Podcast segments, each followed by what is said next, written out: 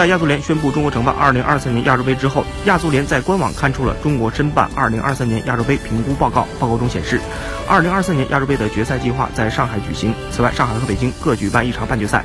中国足协一共向亚足联报备了12座城市作为备选比赛地，预算超过八千万美元，门票收益超四千万美元。门票分为开幕式、小组赛、八分之一决赛、四分之一决赛、半决赛和决赛六个级别，每个级别的票价又分为四个档次，其中开幕式最贵的门票为二百八十美元，最便宜的为。八十七美元。